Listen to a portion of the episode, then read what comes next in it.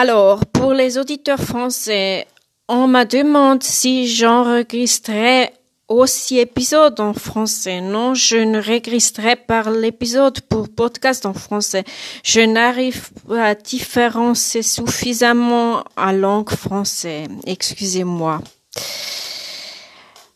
Para todos los oyentes en español, no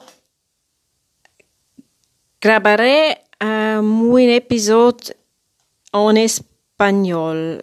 Hablo muy poco español, lo sientes. Suficiente para uh, las vacaciones. I might do individual podcasts on English, perhaps. That's possible. But in the other language, in France and uh, in Espanol, I don't do that. Have a nice day.